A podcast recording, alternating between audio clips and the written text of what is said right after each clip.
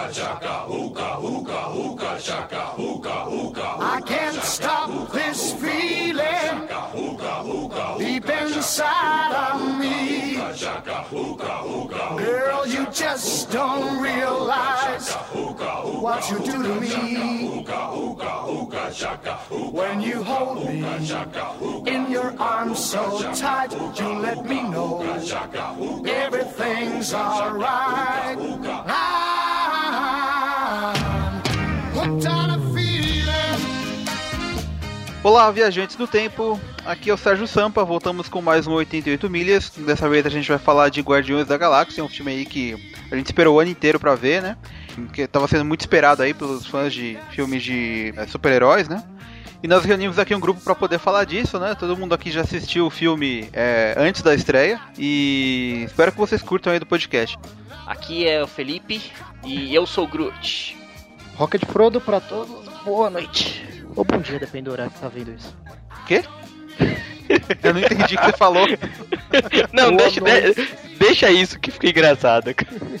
Ah, beleza. Bom, e a gente tem dois convidados aqui, né? É, novamente aqui tá o Rafa do Humanoides, né? E aí galera, tudo bem? Oh yeah! Beleza. E também a gente tá aqui com a é, Pirata Dandy.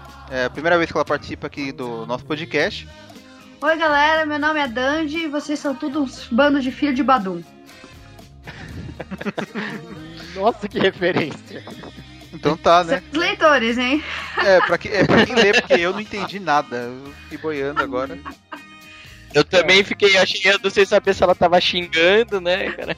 Não, é que Vamos se lá, você vai. pega as histórias dos Guardiões, todos, Uhum. todos, absolutamente todos os palavrões são adaptados pro cosmos. E um dos deles, dos mais comuns, é ser o filho de um Badum. Que o Badum é a raça mais filha da puta do universo Marvel, cara. Eles estão sempre ferrando com todo mundo.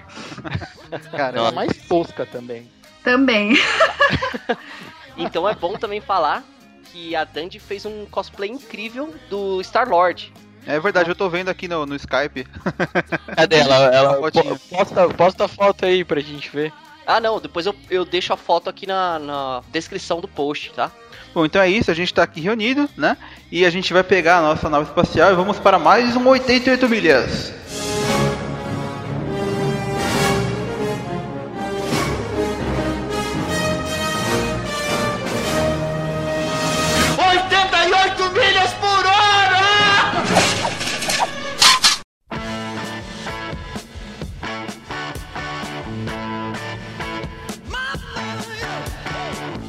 O legal, o legal desse podcast é que eu não sei o Rafa, mas o Alfredo e a Dandy eles conhecem bastante dos quadrinhos.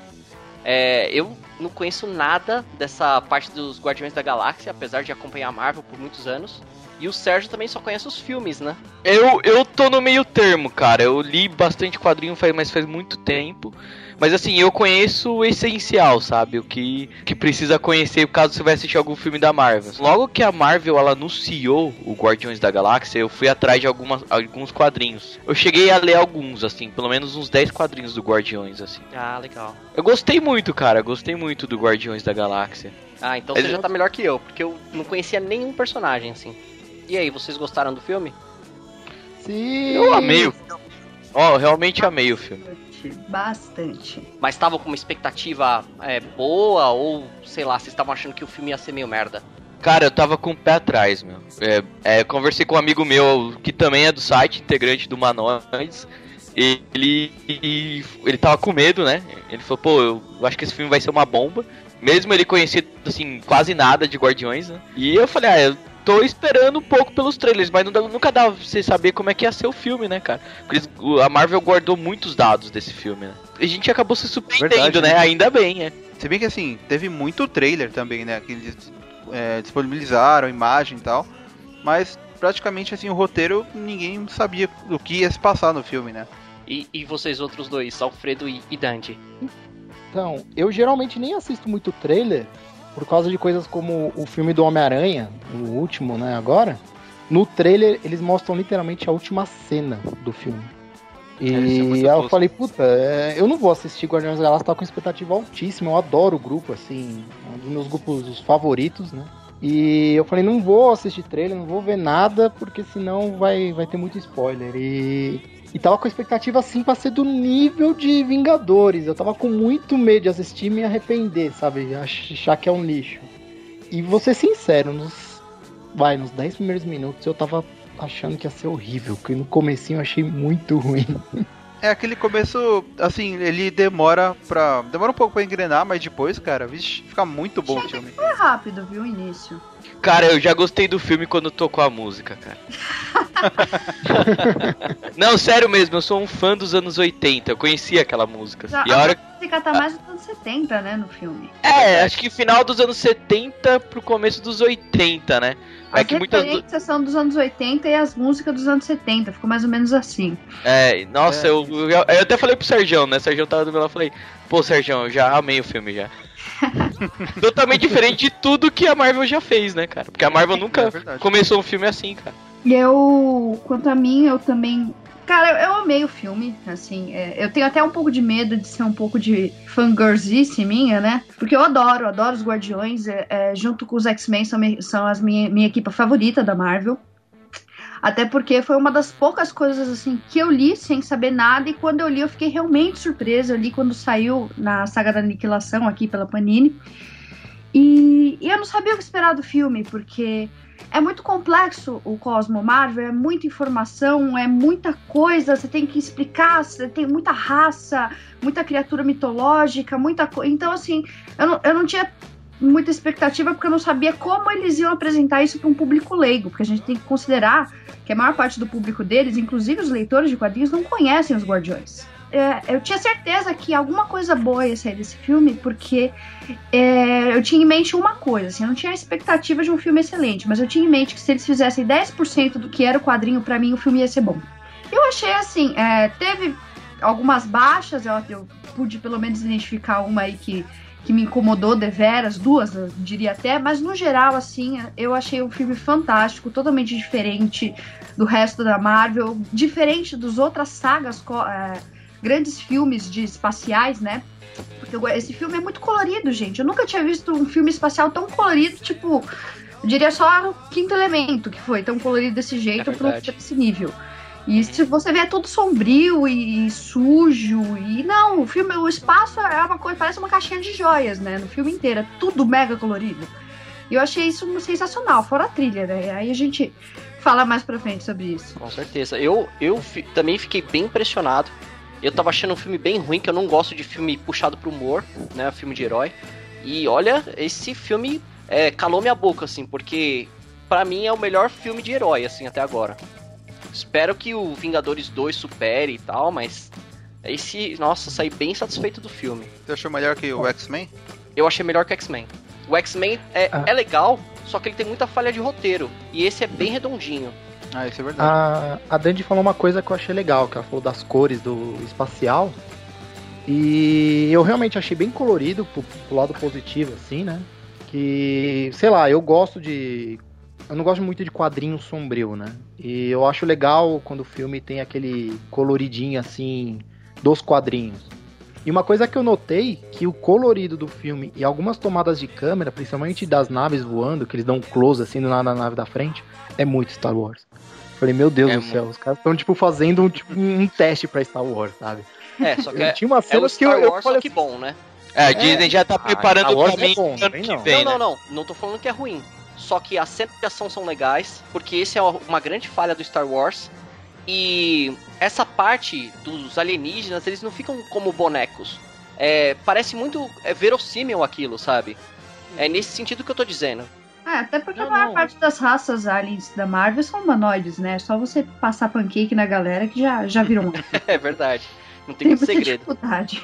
Eu achei que, a- que um grande desafio ia ser fazer um mundo legal sem os Skrulls. Só que ainda tem esses Krees, que são os principais, né? E tem um, um grupo de alienígenas que eu acho incrível que ainda não apareceu, que é a Falange. Então, Nossa, eu ia adorar ver a falange. eu também, só que daí ia ter que misturar com X-Men. É. que vai ser impossível, né? É, o Chiares também. O Chiares e a Tem os. Chiars, nossa, ia ser incrível. Então tem tanta coisa ainda pra explorar que eu espero ainda ver muito filme do- dos Guardiões da Galáxia e muitas continuações. É que se eu não me Aliás, engano, eles eles não, não sei se prometeram podem. Os Skrulls, se eu não me engano, é do, do quarteto, né? Uhum. E eu não tenho certeza, mas acho que Shi'ar é do, do universo X-Men, que eles consideram. Então não vai poder misturar. Agora tem que ver se a questão dos Skrulls não vai cair no conceito do da feiticeira escarlate do Mercúrio, né? Porque eles são personagens que são tanto eram vilões importantes dos X-Men e heróis importantes dos Vingadores. Então eles conseguiram aí, depois de uma guerra que todos ouvimos, que ainda sabemos que vai continuar, eles estão usando personagens que teoricamente teriam que estar com a Fox. Eu, eu lembro que uma vez eu li uma matéria que a Marvel estava muito ansiosa para recuperar o Quarteto Fantástico, não pelo grupo do quarteto, mas para ter exatamente essa parte espacial, para recuperar o Surfista Prateado, Galactus e os Skrulls, né? Porque, nossa, ia ser sensacional se o Kyrian estivesse na tela, o Super Skrull, cara. Eu queria muito ver o Super Skrull na tela. É, eu só conheço ele do jogo. É, mas é ele mesmo. Não, eu, eu já fiquei meio incomodado quando aquele cara, que é um dos lacaios lá do vilão, chega e fala: Ah, cara, não faz isso, né? O Thanos é o, é o ser mais poderoso do universo. Eu falo, pô, mas e o Galactus? Eles não podem usar, né? Isso que é meio triste, assim. É, Eu posso te contar um, um pequeno spoiler dos quadrinhos? Não Pode, claro. É, durante a aniquilação, eles derrotam o Galactus, tá?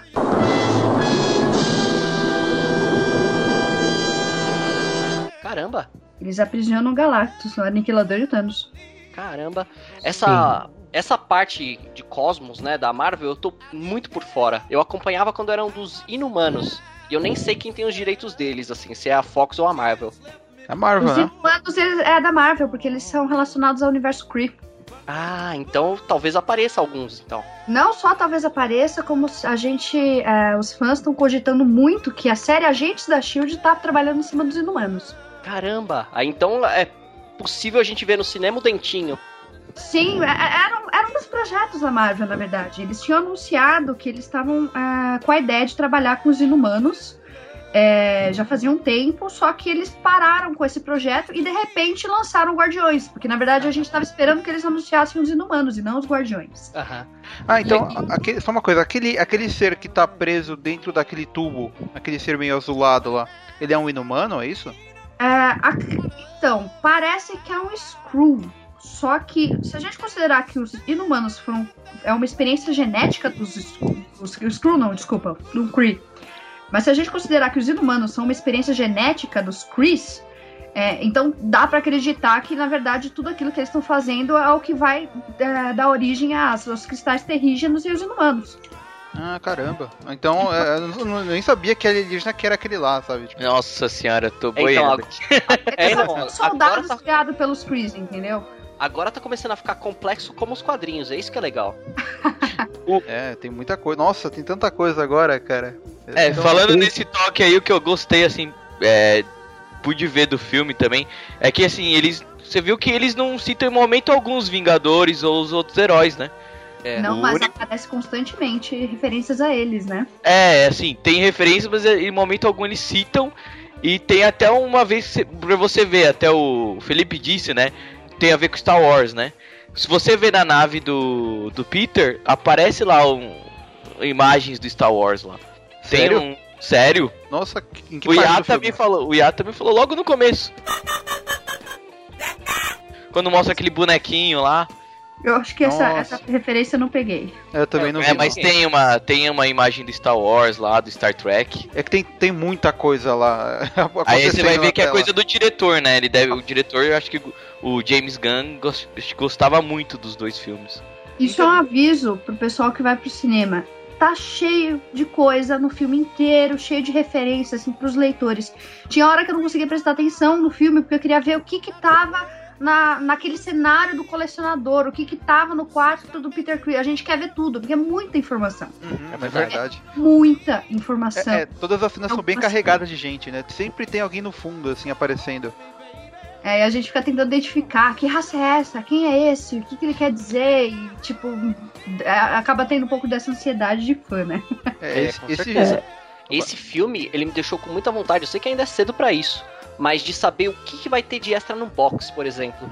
Porque um amigo nosso comprou o box da, da Marvel, né? Que tinha Homem de Ferro, tinha um monte de coisa.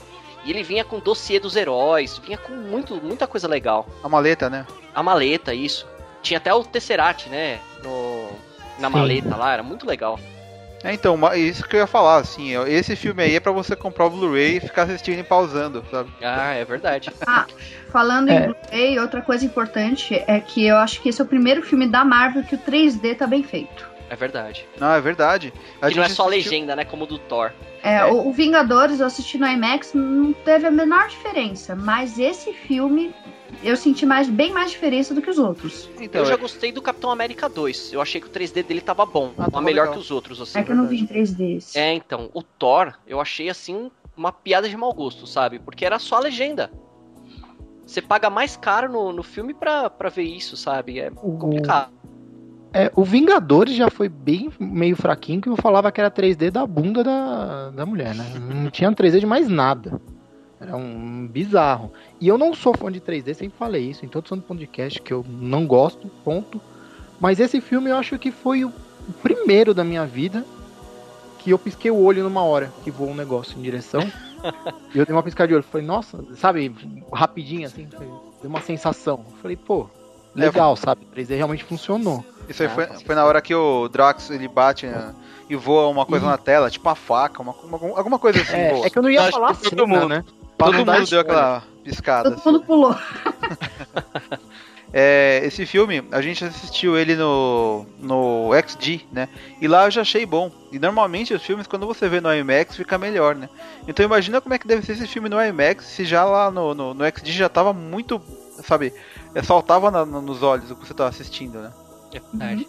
Voltando, voltando a falar um pouco assim do, do filme, assim, eu achei que, além da trilha que a gente já citou, né, que é legal, é, tem um ponto forte muito bacana nesse filme. Ele não é monótono em nenhuma parte, sabe? Eles souberam balancear bem a parte de drama com parte de ação, né? Não sei o que, que vocês acham, assim, mas eu achei ele bem balanceado.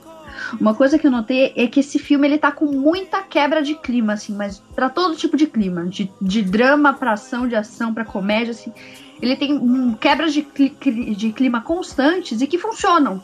É verdade. Então, quando você acha que tá tendo um momento de planejamento e estratégia, de repente o negócio des- descarna pra, pro improviso, o que é os Guardiões. Porque os Guardiões nos quadrinhos é assim, né? Perda pra que te quero, esqueci de planejar, agora corre. Bati na, na nariz do Galactus, agora eu tô ferrado. É tipo Game of Thrones, né? Você tá assistindo lá, daí o cara consegue fazer uma coisa mal bacana e morre, né? É, É. você tá. é, é aquela, Isso, você não tá O esperando, tá né? Buraco pisou no pé do Thanos. Ele falou, ok, agora, sei lá, corre. Então, É, dos quadrinhos. Eu acho até muito engraçado. Uma, coisa- uma coisa que me diverte, me diverte muito. Isso tá no filme.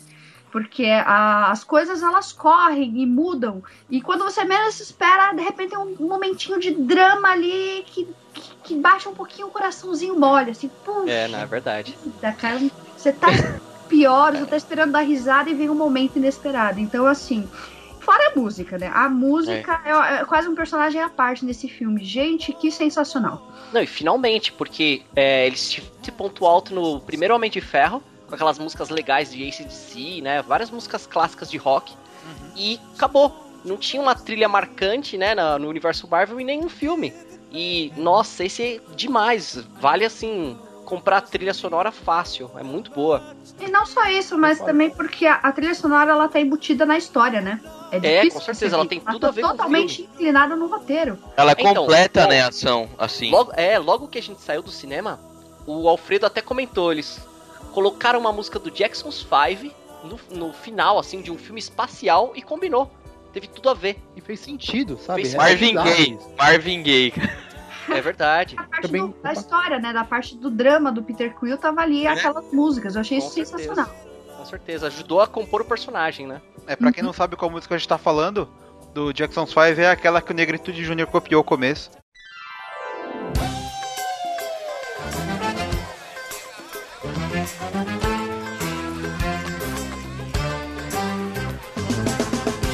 I want you back.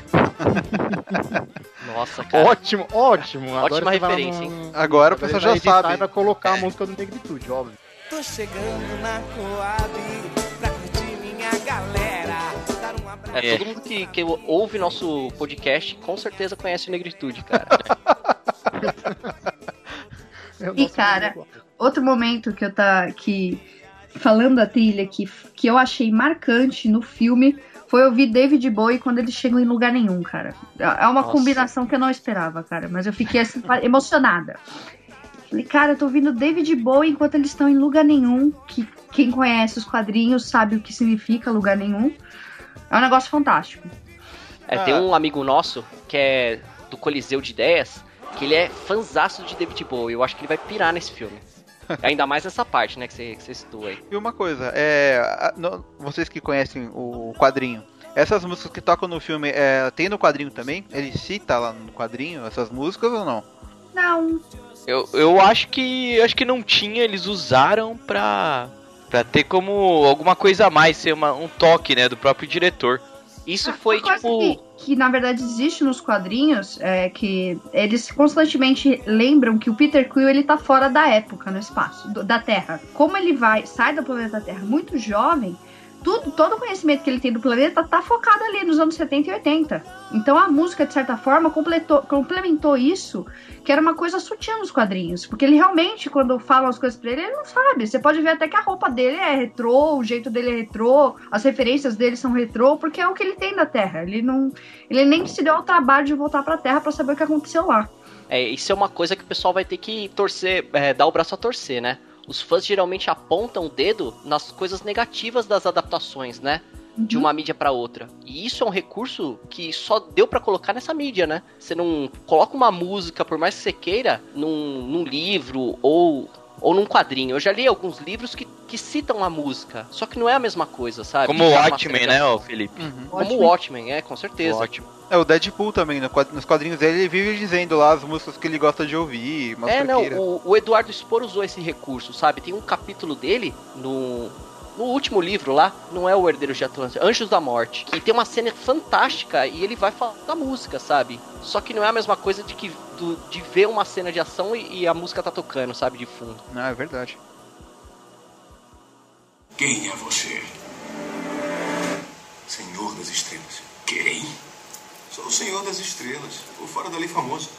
I'm an alligator.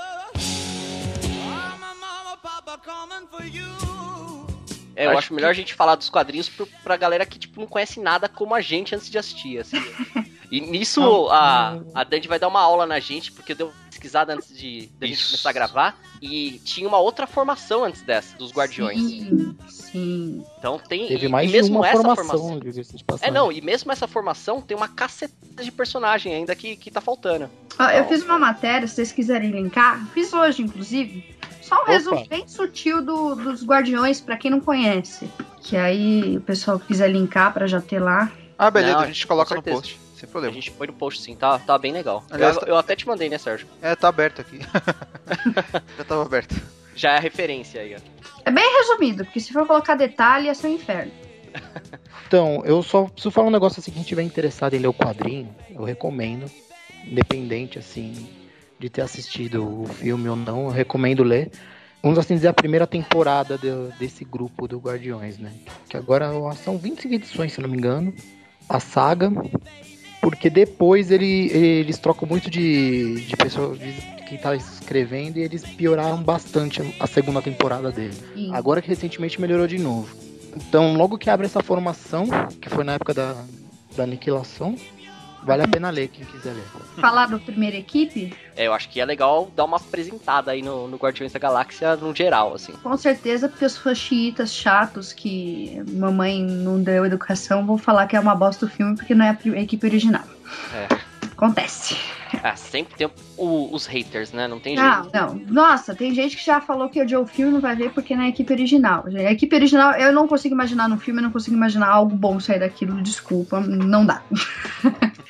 Ó, Mas, ó. só, só com gancho no que você falou, é, eu dei uma olhada de como é o visual dos personagens, né? Uhum. E aquele Yondu, que inclusive faz parte né, da- do, do grupo original, eu acho que ele ficou muito mais legal no filme do que no quadrinho. Ele tava com um visual muito anos 80, né? Ah, não, a roupa dele é ridícula, mas a raça tem aquela aparência estranha mesmo. É, não, mas você gostou da adaptação pra Ah, tela, assim? Melhor, muito melhor. Mas vamos lá, é bom explicar uma coisa primeiro. Tá. Os Guardiões da Galáxia, eles são uma equipe antiga, né? Foram criados em 70 e. Nossa, eu, eu pus o link aqui e já esqueci a data. Eles são, foram criados em 69 eles são uma, uma equipe do futuro, que um, é um futuro praticamente pós-apocalíptico, que os Baduns, veja só, os Baduns, eles dominaram todo o planeta Terra, escravizaram todo mundo, dominaram os, a galáxia inteira, escravizaram todo mundo e botaram terror no, na galáxia, né? Então eles se juntam, eles são heróis do século 31, que se juntam para combater os Baduns. E como toda boa história de quadrinho que tem ficção científica insana, eles voltam no tempo para impedir os Baduns no início da conquista deles. Nesse, nesse, nessa que eles voltam pro tempo, eles encontram os defensores. Entre os defensores, eles conhecem vários heróis que a gente conhece dos Vingadores. E tem toda essa história. Eles são personagens é, bem espalhafatosos, um visual bem chamativo e eles têm a, características muito, mar, muito diferentes, assim, difícil, eu diria difícil de trabalhar. Eu não li, tá? Eu não li essa equipe original, mas todo mundo que eu, que eu conheço que leu fala que é, que é um negócio, uma viagem no ácido muito louca. É uma viagem muito, muito louca, assim. Tem até um travesti no meio, assim, que tem hora que é homem, tem hora que é mulher. É uma Caramba. coisa assim. Pra quem gosta de história retrô, é bom. Mas, assim, é uma coisa completamente comum do que a gente tem hoje em dia. Uh, e eu, inclusive, ouvi falar, não, eu não tenho como confirmar porque não fui eu que, que li isso eu ouvi falar que em algum momento, numa das histórias mais modernas, eles citam que esses guardiões da galáxia que vivem no século 31 chegam a conversar com o Peter Quill, que ele acaba viajando no futuro durante, acho que, o Guerra dos Reis, e eles falam que eles se chamam Guardiões da Galáxia em homenagem ao grupo Guardiões da Galáxia que lutou naquela ação. Então, recentemente, eles fizeram uma conexão entre as duas equipes. Ah, que é uma equipe homenageando a outra, apesar de uma ter sido criada antes da outra. E, e aí o que acontece? Aí a gente entra na, na super saga cósmica, né? Chamada Aniquilação. Ah, na Aniquilação. Ah, é uma, é, quem quer ler, quem quer conhecer sobre o Cosmos Marvel e os Guardiões, eu, eu aconselho você ler e começar lendo pela Aniquilação. A Aniquilação não é o início dos Guardiões da Galáxia. Eles começam na segunda saga que se chama Aniquilação à Conquista. Né? Mas ah, a Aniquilação tô anotando é aqui, tá bom. É. Mas é, só uma coisinha. Essa aniquilação foi lançada no Brasil? Foi. Ah, foi. eu achei. Eu Mas tô crente que vocês leram tudo isso aí em inglês, gente. Não, eu li tudo em português. Ah, Tanto caramba, é que tem que uma legal. parte que eu não sei o que aconteceu com os Guardiões da Galáxia, porque não lançaram aqui, porque aqui é tudo cortado, né? Ah, caramba. É. Mas enfim, a Aniquilação eu acho, eu recomendo por quê? Porque a Aniquilação ela, ela apresenta melhor o personagem do Ronan, que é o vilão do filme. Ele apresenta também bem a Gamora, e mostra como ela realmente é uma personagem B10 que dá, desce porrada em todo mundo. E no final da saga da Aniquilação, eles chegam a, a entrar com o Peter Quill. Que, é, que nesse dado momento ele não é o mais o Star-Lord, porque ele se sente culpado, porque ele só exterminou 350 mil pessoas tentando derrotar um galaralto de Galactus. Caramba. Caramba. É, então é, é esse nível. Então, assim, é, é uma coisa que eu costumo dizer. Quando a gente fala de saga, de. Saga não, de, de universo cósmico da Marvel, eu costumo dizer assim, ah, pro, pro pessoal mais leigo, aquilo que o final do filme dos Vingadores apresentou, aquele, aquela invasão Chitauri que tem ali no final do filme dos Vingadores, isso seria uma segunda-feira para os Guardiões da Galáxia. É verdade. Se você As for coisas são ver, muito mais Marvel é né? São- Não, é tudo muito, muito, Muito grande, muito épico. Eu nunca vou esquecer o dia que o Nova parou pro Galactus e falou assim: Então, cara, dá pra você não comer esse planeta? e o Galactus olhou pra ele, tipo, aquela cara, tipo, bitch, please, né? E isso acontece no Cosmo Marvel. É tudo muito grande, muito poderoso, muito épico. E os Guardiões, é, se você forem ver, apesar de eles serem personagens muito fortes, é, em comparação ao que eles enfrentam, eles são muito fracos. Eles, é, eles não têm um poder equiparado ao Galactus, ao Thanos ou ao Aniquilador, mas mesmo assim eles estão ali de frente com eles, e isso é uma parte interessante deles. Porque eles não são organizados, eles não são bem treinados, eles não são sociáveis, mas eles funcionam. Porque os roteiristas são bons, obviamente. Não, com certeza. Quem, quem transformaria uma árvore em um guaxinim, um maníaco, juntaria tudo aquilo e daria, da- faria dar certo. Ah, o- a Aniquilação é uma saga bem básica, assim, que praticamente extermina o Cosmo Marvel. O pessoal que vai levar conhecer o Cosmo Marvel com ele sendo praticamente destruído. E, como consequência, todo mundo que estava nessa saga, todas as raças que lutaram nessa guerra da- contra o Aniquilador, eles são enfraquecidos no final. Assim, os Skrulls literalmente perdem o planeta deles. Os Xandars perdem o planeta deles, a tropa nova é exterminada. Os Kree perdem todas, todo o poder deles. E assim, só não chegou na Terra porque pararam antes. assim. E, e eles estão muito enfraquecidos. E no momento que eles estão enfraquecidos, quem que entra na história? Os tecnocratas. É, é tecnocrata que era o nome em português? Não lembro agora. Que a gente tava falando dos X-Men? Da Falange? Falange, falei errado. Falange. Falange. A Falange entra na É. história. Como, como bons, bons personagens da Falange, eles querem assimilar todo mundo, né? Já que, tipo, não tem mais poder Kree, não tem mais poder Skrull, eles querem se juntar com todo mundo. Não vou dizer a comando de quem, porque quem lê vai ter uma bela surpresa. Caramba. E Nossa. aí é que os Guardiões da Galáxia entram. Por quê? Os Kree, eles são realmente criminosos, mas eles são criminosos numa perspectiva Kree. A perspectiva Kree, para o pessoal compreender, eles são romanos. Onde eles pisarem, eles acham que a lei deles é que vale. Eles acham que são superiores a todo mundo e todo mundo tem que obedecer a eles. Eles, eles tipo, o resto é, é meleca, entendeu? E, e se você, tipo, falar que um Kree é feio, você é preso como, como se fosse um crime grave. É isso. Então, assim, eles são presos por motivos que são graves pros Krees, porque eles são caras muito orgulhosos e prepotentes. Só que quando a, a Falange praticamente domina eles, eles falam, não, a gente precisa de, de ajuda aqui, a gente tá meio que preso, a gente precisa de pessoas que estejam de fora. E aí eles, eles pedem pro, pro Peter Quill reunir esse grupo que tava ali preso e formar os Guardiões da Galáxia. Ele re- resolve reassumir, ah, os Krees fazem um uniforme pra ele, que segundo eles é o uniforme típico da Terra, de acordo com o que eles pesquisaram na cultura. Eles só erraram por uns 40 anos. É por isso que tem aquela aparência meio Nossa. classicona, assim. Exato, eles fizeram uma pesquisa na Terra e viram que soldados usavam aquilo, por isso que o Nossa. uniforme dele é aqui, daquele jeito. Ele, ele falou, deixa pra lá. Tudo bem que ele é dos anos 80, mas ele falou, ok, fazer o quê? Até pra Ah, mim. fica bem retrô, né? Por isso que ele tem a visual retrô. Acaba sendo até engraçado. E aí que entra a história deles. Eles são uma equipe, sim, engraçada.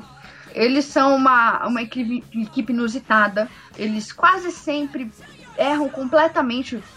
Às vezes eles nem planejam. Não planejam nada, entendeu? Mas funciona. Eles acabam enfrentando coisas muito grandiosas. Tem coisas de viagem temporal, dimensões paralelas. Então, assim, é, é tudo muito épico. É tudo muito épico quando a gente fala de Guardiões da Galáxia. Mas é por isso que eu disse que se 10% do que é o Guardiões fosse pro filme já ia dar certo. Porque é um material incrível pra você trabalhar no cinema. E que vocês comprovaram que realmente foi trabalhado. Não, com certeza. Esse lance que você tava falando do improviso, assim que a gente começar a falar dos spoilers, tem um monte de cenas pra gente falar. De partes assim que dão. Nossa, se dá muita risada e dão ótimas cenas de ação, assim. Porque eles estão planejando alguma coisa e, nossa, na hora vai. É isso mesmo. É, sobre planejar aí, a gente viu no filme que realmente o pessoal lá curte pensar uma coisa e fazer outra, né? É. É bem por aí mesmo. Nossa, achei muito bom. É planejar o inevitável.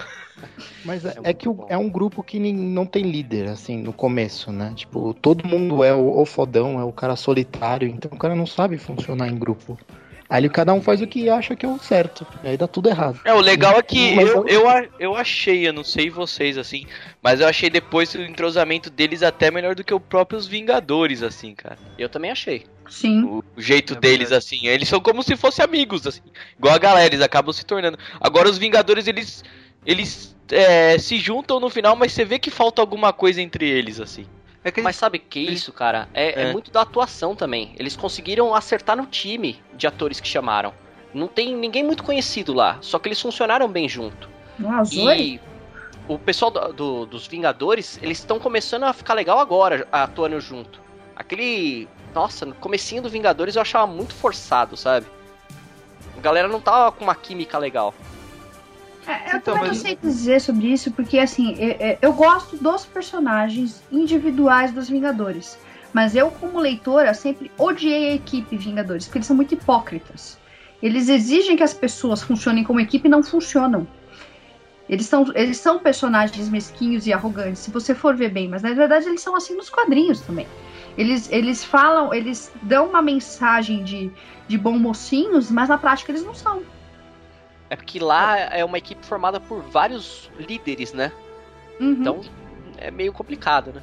Todo É, mundo mas quer assim, mandar. é, é, pelo, pelo que eu vi assim no, no- no- nos Vingadores, o objetivo da Marvel no começo ali que eles estão se juntando é mostrar que eles não estão se dando bem, né? Então eu acho que se eles não estão se dando bem na cena, eles acertaram né, a mão no que eles queriam ah, fazer mas ali. ficou, de uma forma ruim, cara. Não achei que É, foi ficou um até meio, meio forçado, assim. Ficou é. forçado, cara. Eu também achei. Então, eu acho que o Vingadores é forçado no filme e tudo. Parece.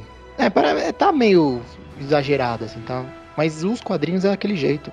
Eu acho que o É. Guardiões da Galáxia tá muito mais certo essa questão de grupo, porque o quadrinho do Guardiões da Galáxia é muito mais certo. Funciona melhor, sabe? Entendi. É, eu, não, eu não lembro de um quadrinho do- do- dos Vingadores que eles não parecem forçados. Ah, não Parece sei, Casa do- dos Artistas, a, a Casa dos Vingadores, assim. É muito É, tosco, não é sabe? super amigos, né? Não, não sei, não, cara. é, eu, não eu é super amigo, que... não, não é uma galerinha assim. É muito forçado. Eu acho dos quadrinhos da Marvel, os Vingadores um dos piores. Ah, cara, eu gostava tanto dos Vingadores. É que faltam tantos personagens legais lá da equipe e que eu acho que talvez nem apareçam no- nos filmes, né? Tem um personagem que é super tosco que eu adoro, que é o Visão. Eu acho que ele vai estar no próximo filme, né? Tosco? Vai, vai tá, ele foi assumido. tá. Como assim, É, tosco? Não, não, eu adoro ele. É que ele é meio tosco, ele é verde com amarelo. Ah. ele é tipo. Ah, tosco o visual dele, você diz, né? Isso. Não, eu Ah, adoro mas, esse visual novo. Esse daí é o visual que você tá falando, é o novo. É, que é o então. que todo mundo conhece, porque tem um visual antigo ainda dele, né? Não, é que ele era tudo branco. E É. eu gosto, além dele, eu gosto do Cavaleiro. O Cavaleiro Negro nunca vai aparecer. É Não. completamente Graças a Deus, secundário. cara ruim da praga. Porra, cara, eu né? adorava ele, cara. E o Pantera? O Pantera tem que louca, mano. Não, Assim, tem personagem. É que todo mundo já foi Vingador. Se eles forem colocar todo mundo, não dá, cara. Tipo, Não, vai é colocar, sei lá, Valete de cara. Copas, mano. É, o Cara, Homem-Aranha. Ô, Pantera Negra. O Pantera Negra é Pantera, legal. né? o Pantera Negra não é ruim, mas, tipo, putz, Doutor Druida.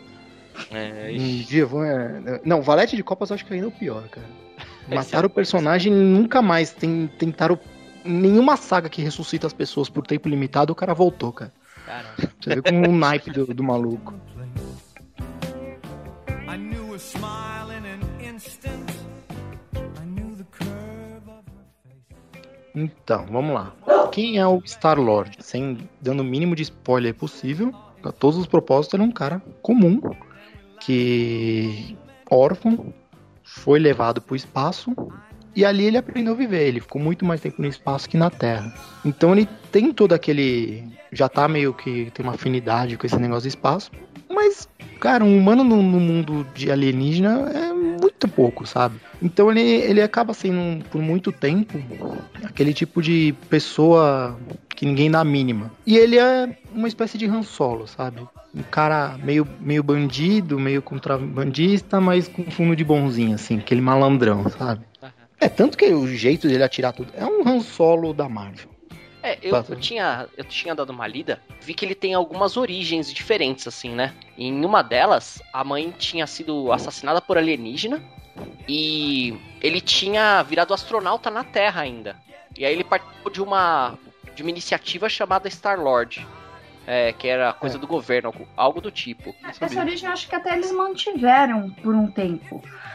Porque ah, o Star-Lord original, ele, ele na verdade era mais heróico e menos, menos babaca. assim.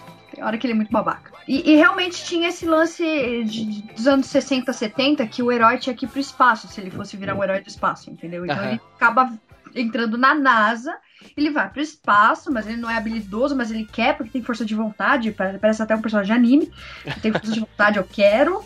E aí ele ganha poderes de um mago aleatório, um engenheiro aleatório numa lua, assim. Então é um negócio, é um negócio meio, meio tosco. É, é, no Marvel Now, eles chegaram a recontar um, um pouco mais de calma isso, Pra deixar claro que a mãe dele teria sido morta pelo, pelos Baduns. Mais uma vez, Baduns, veja só. Aham. E mas eles não negam nessa nova origem que ele tenha ido pra NASA. O problema assim é que eles não, não trabalham muito em cima disso porque é uma parte meio tosca da história assim. Acabou sendo mais interessante ele ele ter ido embora da- do planeta mais cedo e por isso não ter entrado em contato com as coisas daqui. Até porque quando ele foi criado não existia os anos 80, né? Então é mais ou menos isso. É, eu também preferi do- da forma como foi mostrada no filme, né? Eu não sabia que era diferente, assim, nos quadrinhos. É, eles mataram a mãe dele, só não colocaram um alien ali no meio, né? É. É, mas faz uma grande diferença, né? Acho que dá mais sentido tornar o- até o personagem um pouco mais humano, né? Ele, ah, ele ter passado por aquilo com a mãe dele, né? É verdade. Te dá, te dá uma proximidade, né? É, Ah, é, faleceu de uma doença tão próxima da gente, né, cara, que você acaba se identificando com o personagem e você fala, caramba, sabe? ele é o único humano ali também, né? Então você acaba se identificando com ele mesmo, né? Mas não por isso, cara. Se ele fosse muito super-herói, sabe? Muito fodão, você não cria essa identificação. E isso é o ponto forte da Marvel, né, cara? Os caras, eles têm, tipo, defeito, fraqueza, essas coisas. Não é, É, super-homem, sabe? Na origem dele, ele apareceu um herói típico, né? Vou vingar minha mãe, vou virar um astronauta e ganhei poderes com o meu traje especial. Na verdade, não ganha poder, né? O traje dele que é que dá habilidades. Aham. Ah, não, na verdade tem, tem aquele, aquele cara que é. Logo no começo do filme, que tá querendo prender todo mundo na praça lá. Aquele que tem aquele, aquele cabelo de bozo lá, ele também é meio humano, né? Deve ser humano aquele cara. Então, ele é o único humano daquela, daquela tropa, cara. É verdade. Na verdade, se você for ver, a maioria dos personagens que aparecem na tropa. Não, na verdade, assim, a tropa, assim como os quadrinhos, ela tem muitas raças diferentes. Mas eh, se você for ver a, a secretária dele, esse cara que aparece em destaque da tropa, e os outros são todos humanoides. São todos com cara de humano, nem cor, pele colorida eles têm. Só que é, é bom lembrar que os Chris, eles se confundem com humanos constantemente. Eles têm os Chris rosas, os Chris ah, azuis, e tem Chris que se passam por humanos, pele Ah, normal, como foi o próprio Capitão Marvel fez. Mudava a cor da pele dele e o pessoal achava que era humano. É mesmo, né? Aquele pessoal da, da, daquela, daquele, daquela cidade lá que tem a Cruella lá, o pessoal é tudo normal também, né? Cruel. Ela é ótima. Não é, cara? É, o, o filme, o filme é da Disney, cara, tem a Cruella lá no meio. Ah, Tem que ela, ter, quem, cara, claro. essa mulher, essa mulher fez tanto filme bom, cara, e você só lembra dessa merda, cara. É porque é filme da Disney, cara, você não vai lembrar? Tem que lembrar. Ah, Será que então tem que pôr o Mickey sabe? lá, né, cara? A Cruella é a nova primordial, tá? Imagino que os leitores estão achando agora. a gente já citou que o Star Wars teve uma pequena alteração, né, na origem, mas todo o resto tá preservado. O Star Lord da equipe dos Guardiões pós-aniquilação é aquele mesmo, assim, tá bem aquela cara mesmo. O Rocket Raccoon, ele também é o Rocket Raccoon dos quadrinhos. Tá igualzinho, assim. O Groot também, também não é muito difícil interpretar o Groot. I am Groot, I am Groot. É, por isso que o Vin Diesel pegou ele. ó. Acho até Ah, que por isso que eu gostei mais dos três no filme. Porque os dois que tiveram um pouco mais. é, um pouquinho mais de distanciamento foi a Gamora e o Drax. Por quê? A, a Gamora é uma personagem sensacional. Ela é, uma, ela é uma personagem B10, assim, foda mesmo. Só que no filme eu senti que ela tava fraca. caramba, eu gostei tanto dela. É, eu gostei também. Ela, a, a Gamora, nos quadrinhos, ela luta no mano a mano de igual para igual com o Ronan, o, o Ronan Acusador. Caramba. Ela já derrotou o Coisa, já derrotou a mulher, a mulher Hulk. Ela, ela tem facilidade nesse tipo, é, é, para esse tipo de batalha. Ela é muito forte. E se a gente perceber que ela tá tendo dificuldade de lutar com a Nebula, que é mais fraca do que o Ronan, então teoricamente ela tá muito mais fraca do que ela realmente é nos quadrinhos. E essa seria a alteração. E uma mudança em relação aos quadrinhos, mas que eu achei positiva, ela parece um pouco mais. é, um pouco menos feminina, no sentido de mulherzinha. Você vê que ela não gosta de dançar, não quer saber dessa porcaria, não vem dar em cima de mim, não tá afim de nenhum homem, entendeu? Nos Aham. quadrinhos não, nos quadrinhos ela dá pra quem ela quiser, ela dá pra 30, 40, 50 homens no mesmo Ah, noite. pô, é a Sasha Grey então, a menina. Só que assim, Não, não, é a Sasha Green.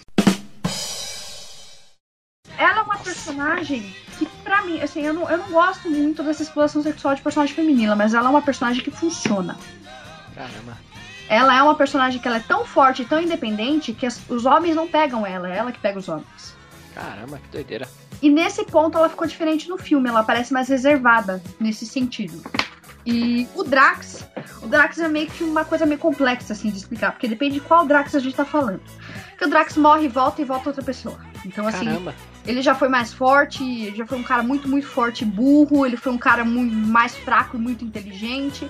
E na fase que ele tá nos Guardiões, ele é mais- muito, muito mais inteligente do que ele tá no filme. No filme ele parece um idiota. Aham. Ele teve uma fase que ele era burro, só que ele era um pouco mais. Ele era bem mais forte. Ele bateria fácil no Ronan quando ele. nessa fase burra dele. Então, é, assim, ele só apanhou, né? é, exatamente. E o Drax apanhar, é, só apanhar, não acho tão a cara dele, entendeu? Ele é um personagem muito forte, tanto é que ele é um personagem totalmente 100% voltado e criado para matar o Thanos no, no mano a mano. É, eu tinha, eu tinha lido sobre ele, né? Que na verdade ele é da Califórnia, né? Sim, ele é humano. É, e num- numa invasão, sei lá, é, mataram a família dele no carro e ele foi levado para um outro planeta para ser re- reconstruído, né? Então esse corpo dele é novo, né? Sim. Ah, aquele do, de quando ele era humano e tal. E eu acho que, sei lá, não sei se vão explorar isso na, no, no filme. Vocês acham que vão? Uma coisa que eu cogitei é porque, assim, aparentemente só o Star-Lord é humano na história, né? Só que é, tem um momento, um momento breve que vocês vão reparar, que eles estão falando sobre o Raccoon ser um roedor, um guaxinim, e ele fica bravo porque ele não é guaxinim, ele é um alien, ele não sabe o que é isso. E, e esse é o único momento que o Drax vira pra ele e fala assim: Ah, lembrei o que é um guaxinim. A gente cozinhava num acampamento e a carne era muito gostosa. Ah, é verdade, é verdade. Lembrei dessa parte. Eu não sei se isso é uma dica de que esse Drax também é humano do filme. Porque ele não é citado em nenhum momento quem é esse Drax. É verdade. Então pode ser que ele seja o Drax humano, sim. Porque esse Drax ele é, ele é alterado pelo, pelo cara que cuidava do Thanos. E ele tentando derrotar o Thanos, ele cria, o- ele transforma o Drax, né, para que o sentimento de vingança dele esteja nesse novo, nesse novo ser que é o Drax, pra poder derrotar ele. E a Não. Nebula? Nebu... ah, Nebula. Nebula. É, Nebula. No, na é a legenda é bicha da- nebulosa, né? É, que é a atriz da, do Doctor Who, né? A, a Karen Gillan, que fazia a Amy Pond lá. Ela, é, ela realmente é filha do Thanos, a experiência. Eu, eu achei essa personagem muito parecida com o- os personagens do universo Star Wars. Tava até esperando ela sacar um sabre de luz uma hora lá. É verdade, né? É que assim, o Thanos não tem, o Thanos não tem filhos biológicos, vamos assim dizer, né? E relativamente recente, contaram, fizeram uma minissérie, acho que de quatro ou cinco edições, contando a história do Thanos. Tipo, desde ele criança até ele virar essa coisa maníaca que ele é. E depois mostrou como ele conseguiu as gemas, assim, nos quadrinhos, toda aquela coisa, né? E ele meio que adota ela numa fase nos quadrinhos, né? E treina um pouco, assim. Mas eu lembro muito pouco dela, muito, muitíssimo pouco pra pra falar algo concreto, assim, profundo. Mas que é, não, ela não é filha biológica dele. Isso Ele é, é, fato. tipo Shao Kahn. É, aí. É, a referência é bem parecida mesmo. Essa Não é, atriz cara? aí, essa atriz que fez a, a Nebula aí, Nebula, é, Uhum. Nebulosa, é, ela raspou a cabeça mesmo, né? Caramba. Corajoso, fazer é. Essas aí tem coragem A mesmo. Karen Gillan. E continua linda. É, eu achei que ficou um personagem muito legal. Ela, é, e ela era uma das melhores que todo mundo gostava do Doctor Who, né? Uma das melhores companions dele. Só até ficou meio assim quando ela saiu da série pra fazer o filme. Porque ela só saiu da série por causa que ela foi convidada pra fazer o Guardiões da Galáxia. Senão ela ia Caramba. manter até a nova temporada. Sério mesmo. Nossa, ela é outra que saiu- apostou alto também, né, cara? É, eles tiveram que mudar todo o roteiro do Doctor Who só por causa que ela saiu. Porque eles não estavam programados pra ela sair antes. Nossa. Caramba. Tem dois personagens que é importante a gente citar também, é o Yondu e o Ronan, né? O Yondu, ele é um personagem dos Guardiões originais, aqueles do futuro. Eu acredito que esse Yondu do filme não tem nada, nada, nenhuma relação com o Yondu dos quadrinhos. É, ele não. Ele. Como ele criou o Star-Lord nessa época, ele não deve ser viajante do tempo, né? É, não sei, porque cê- vocês viram que ele fala que ele é, ele é, ele é um mercenário que foi contratado pra pegar o Star-Lord, né? Então, aparentemente, ele vive nesse mundo mesmo, ele não é de outro É. Mas, no entanto, porém, todavia, ele é um cara azul com um moicano vermelho que assovia e a flecha funciona, igualzinho o Yondu dos quadrinhos. É, parece que o moicano dele foi cortado em relação ao personagem do quadrinho, né? É bem ralinho, assim, o moicano dele. É, É que o moicano dele no, no, no quadrinho é um cabelinho. E na lá. verdade, Crista é do corpo dele. É então, é, é uma parte do, do corpo. E o que Caramba. deu pra perceber no filme, toda vez que ele usa a arma, aquele moicano ele meio que aciona, sabe? Ele Ele brilha. fica meio vermelhinho. Então aquilo deve ser o controle da arma, na verdade. Ah, pode ser, é verdade. Então, é, é que eu não sei, assim, Yondu ele é um personagem muito, muito velho, então eu acho que eles alteraram porque, sinceramente, a Marvel não tá muito preocupado em manter a fidelidade desse personagem. Porque ele é de uma raça única, né? Se não me engano é centauriano. E a raça dele inteira é igualzinho a ele, sabe?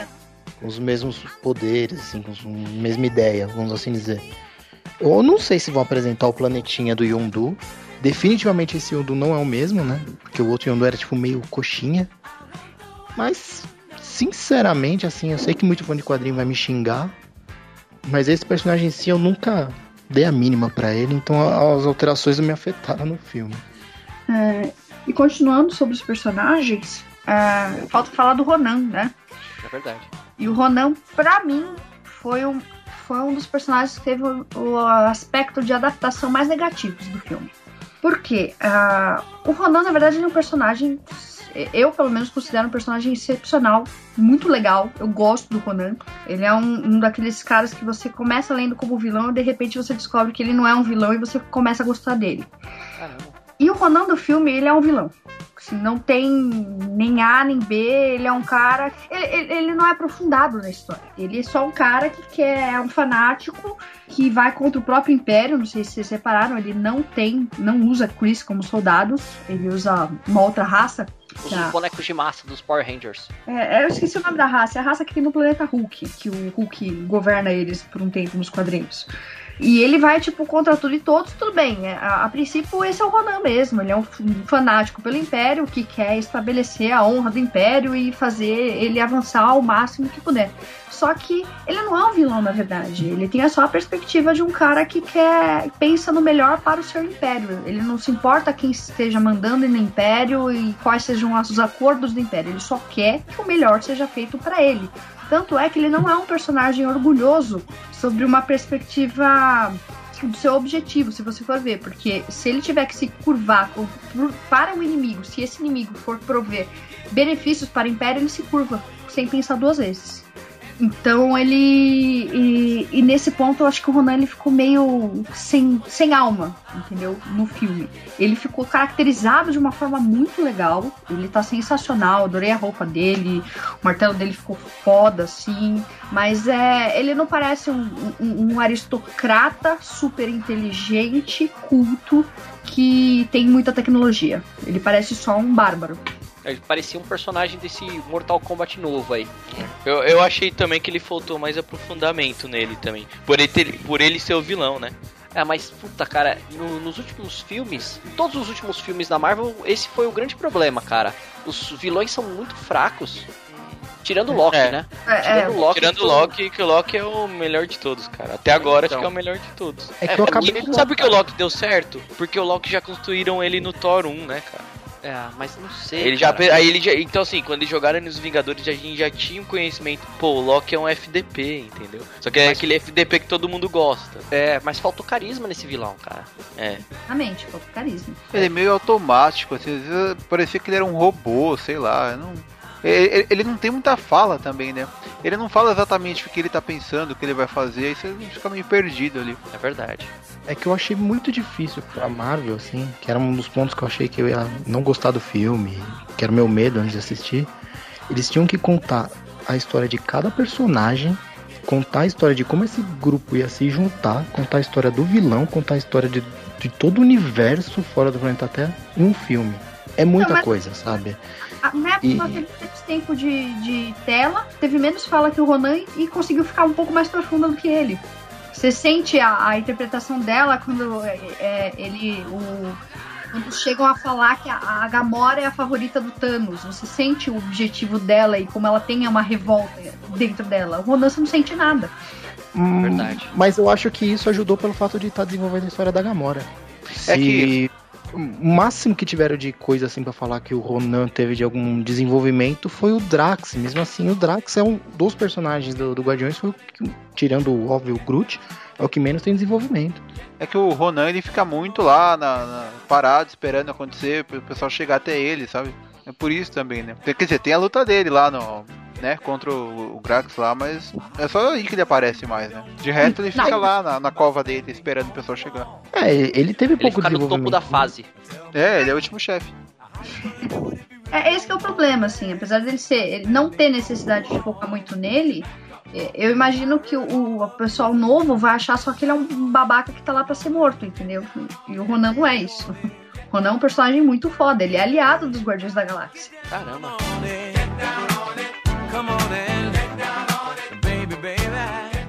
Quem é você? Senhor das Estrelas. Quem? Sou o Senhor das Estrelas, o fora da lei famoso.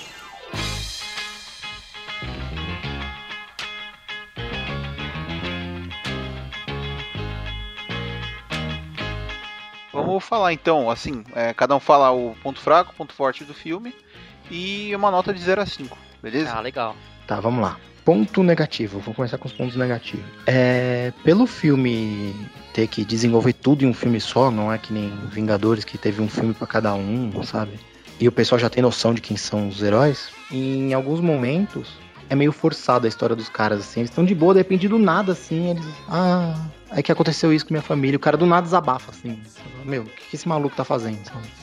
Eu conheci um maluco ontem e já tá falando da vida, assim. Meio bizarro. É, tipo aquelas pessoas que sentam no ônibus com você e começam a contar a vida. Tipo, é, É, muito esquisito. Acontece, né?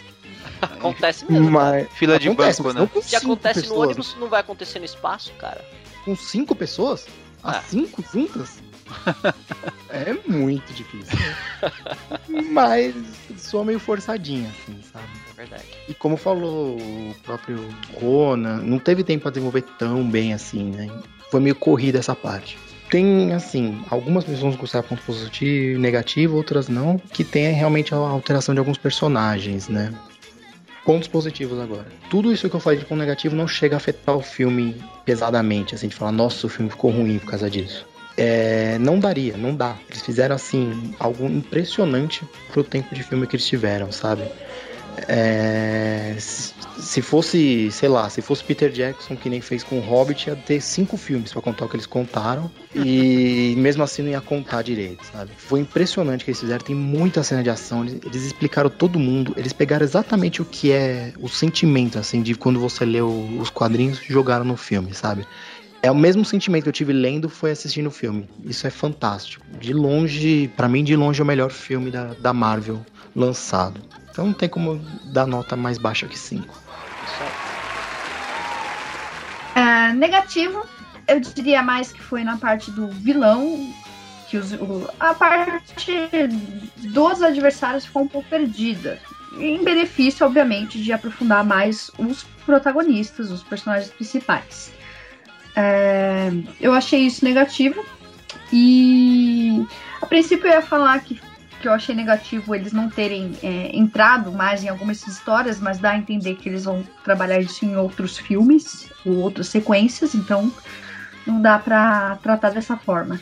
E como aspecto positivo, eu considero toda a parte técnica inteira, inteira do filme, os cenários, a produção, a maquiagem, a trilha sonora, a- os cortes de cenas, a- o ritmo, a- as falas, a interpretação. Eu achei que tudo foi muito redondi- redondinho e o filme ele se, ele se fechou muito bem. E da mesma forma que ele que eu acho que ele vai agradar o público leigo que não sabe o que, que tá vendo ali, que não conhece nada, nada, nada do que tá passando ali, vai ser um filme compreensível. E para aquele fã fissurado, que não seja muito xiita a ponto de reclamar o fato deles terem mudado, é, existem algumas surpresas muito bacanas de referências a coisas dos quadrinhos que são é, mais B, que isso vai agradar um pouco os velhos leitores. Então eu, eu eu diria que a nota 5 realmente foi, eu acho que foi um dos filmes mais redondos que a Marvel fez. Ó, eu concordo com tudo que a Dani falou. Eu acho que tecnicamente esse filme tá excelente, assim. É, não tem uma parte que você fala, nossa, esse efeito ficou meio tosco, ficou mal feito. Por conta dessa qualidade, você é, tem um, um sentido de imersão assim muito grande. Né? Você se sente naqueles planetas né, que eles visitam. É, como você já falou do vilão, eu vou falar de uma outra coisa que eu não gostei. É, a tropa nova tem umas armaduras tão legais, os caras voam, tem algumas habilidades, né? E eles pareceram muito fracos no filme. Isso não, não foi mostrado, né? Então eu acho, sei lá, teve uma parte heróica, né, que a gente vai falar no, no- na parte de spoilers, mas eu acho que mostrou muito pouco a força que tem essa tropa, sabe? Hum? É, sei lá, eu acho que esse pra mim foi o aspecto negativo. Esse outro negócio que você falou, né, eu vou adicionar, assim, como ponto positivo meu, assim, é, que são esses easter eggs que a Marvel tem colocado nos filmes. Esse daí é recheado de easter egg. É, se você é fã dos quadrinhos, é, perde um tempo, sabe? É, fora da narrativa principal, vai ter tipo diálogo na parte do, do colecionador, perde um tempo explorando o cenário, sabe? Nossa, lá tem muita pista do, do, do que tem por vir, de histórias, né? De, de arcos que são tratados nos quadrinhos. Então, nossa, é, realmente é um trabalho para fã. Né? E, e, outra, não é só um trabalho para fã, né? Se você gosta do quadrinho, você vai gostar. E se você não conhece nada, também, nossa, cara, é um filme de aventura muito bom, assim. E outro ponto alto para mim é a trilha sonora. Eu acho fantástico, assim. As músicas, elas são final dos anos 70 e 80, como a gente já falou. E mesmo sendo um filme meio futurista, é, no espaço e tal, é, combina perfeitamente, encaixou muito bem, né? É, e elas, nossa, aparecem no momento certo, assim, de uma parte de drama ou de uma parte é, de ação, sabe? Puta, ficou excelente. Esse filme é redondinho, assim. Para mim, realmente é o melhor filme até agora de heróis, né?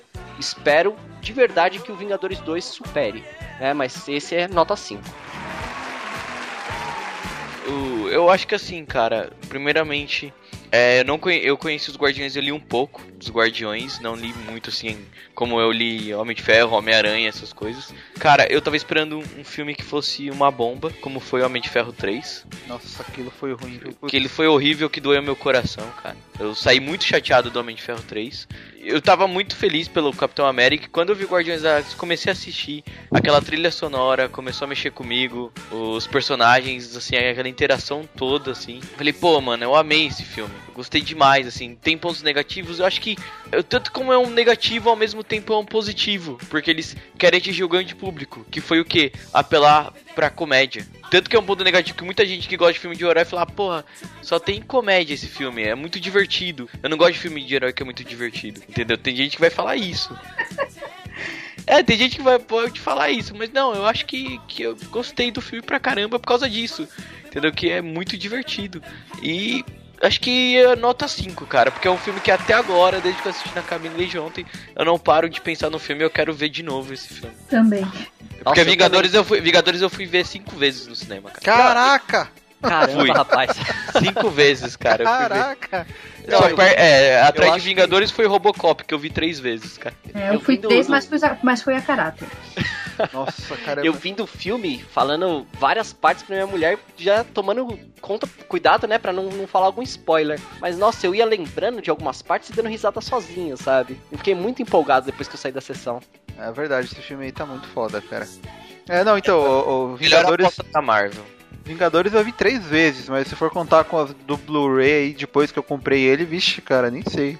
Puta, eu vi umas seis. Vingadores eu acho um filme muito superestimado, cara. Ele não, não, deixa. Todos esses que saíram depois deixam Vingadores no chinelo, cara. Eu não acho assim, não acho tão fraco não, cara. Eu acho o filme muito bom. Eu gosto do vilão, eu gosto do, dos personagens lá na, na luta final e tal, eu, eu curto. É, é, que Vingadores é o primeiro filme que, de super-heróis reunidos, de qualidade. É, isso é. é então, é, então assim, eu, eu sempre falo, Vingadores é, é assim, né? Aquele filme que não tem ainda com o que comparar, porque ele tipo, ele é um uma união de vários outros filmes, sabe? Ele não é um não é tipo, é, é tipo um episódio final de uma série assim, né? Ele é só a parte mais a parte de conclusão assim. Então, ainda não tem um filme desse estilo. Eu até achei que fosse ter um filme da Liga da Justiça, sabe? Mas já estão começando a querer enfiar todo mundo no filme do Super-Homem lá, então. É, eu, eu, Liga da Justiça é um wannabe, cara, e não vai dar certo, cara. Não é, não sei, tá, tá esquisito aquilo, mas enfim. Bom, é, Bom, vai uma polêmica, né, cara? A Liga da Justiça é, não funciona, né, galera? É, eu já, já não, não sei aí. Eu não acho que funciona. funciona. no desenho, cara. Agora não em funciona, filme... cara, funciona. Não funciona. Aqueles heróis Por muito tempo funcionou mais que a Marvel. Não, não, eu não concordo, cara. Mas bom, vamos lá, Sérgio. Bom, deixa eu falar sobre o filme. O que tem de ponto negativo, primeiro, assim, que eu achei, foi essa parte do vilão, que ele aparece realmente pouco, assim, ele... É, o pouco que ele aparece é, eles poderiam ter. Eu acho que o, o, o, tempo que ele tem de filme daria para ter tentado dar para ele uma personalidade maior, assim, sabe? Ele não precisava ser tão apagado, sabe? Ele, ele aparece, mas não, não acrescenta, assim, sabe? Ele não tem fala, aparece. É, é muito estranho. Eu também não curti muito o visual dele. É uma coisa que, que eu não curti, assim, é, em algumas cenas, principalmente aquelas que estão em naves, tal, atirando e tal, é que a câmera gira, gira muito e você fica meio perdido, assim, sabe, no que tá acontecendo, assim. Bom, um, um, outro defeito que eu tinha achado, assim, quando eu tinha acabado de ver o filme, mas depois eu acabei vendo que não era bem isso, é que eu senti, assim, eu achei que fosse aparecer algumas coisas da, do, do planeta Terra, sabe? E no final acabou não aparecendo. Mas depois eu vi que, tipo, é, a história do, do Guardiões da Galáxia dos quadrinhos é essa, é isso mesmo, sabe? Tipo, é, é espaço, né? Não tem, não tem ligação com, com a Terra nem nada, porque até o, o personagem principal ele é, ele é raptado, mas ele não, não volta. Acho que ele nunca mais vai voltar pra Terra, né? Não sei se ele tem essa, essa vontade. E aí eu acabei. Isso eu acabei deixando de lado, assim. De ponto positivo é o que a gente falou mesmo. A trilha sonora é muito boa, os efeitos especiais são muito bons, a... o 3D tá impressionante. Eu quero, se eu puder ver um dia esse filme no, no IMAX, eu vou assistir porque realmente é um dos melhores 3D que eu já, já, já vi no cinema. Bom, apesar de os personagens serem um pouco assim desconhecidos, quem curte filme de super-herói tem que assistir, cara, não pode perder. E acho que é isso aí. Qual nota que você dá? Um, cara, eu vou dar, eu dou 4,5. Hum, polêmico, hein? É, mamilos, mamilos. Não, mas eu dou 4,5 seu... só pelo, pelo vilão lá que, sei lá, não curti muito ele não. Só complementando, cara, eu acho que o filme vai agradar todo mundo e principalmente depois que eu caí uma lágrima no final minha, daquela cena de todo mundo junto, é sensacional. Tocando Marvin Gaye ainda. então, é, eu só não dou 5, eu tiro esse meio ponto por causa do vilão, mas eu aconselho a ver o filme por causa dos heróis, cara, eles são muito legais. Todos são muito bons. É verdade. Bom, então a gente já falou tudo que tinha pra falar do filme, né? Tudo que a gente podia falar sem spoilear nada, né? E agora a gente vai pro spoiler e tá liberado. Ops! Ops! Spoiler, spoiler, spoiler!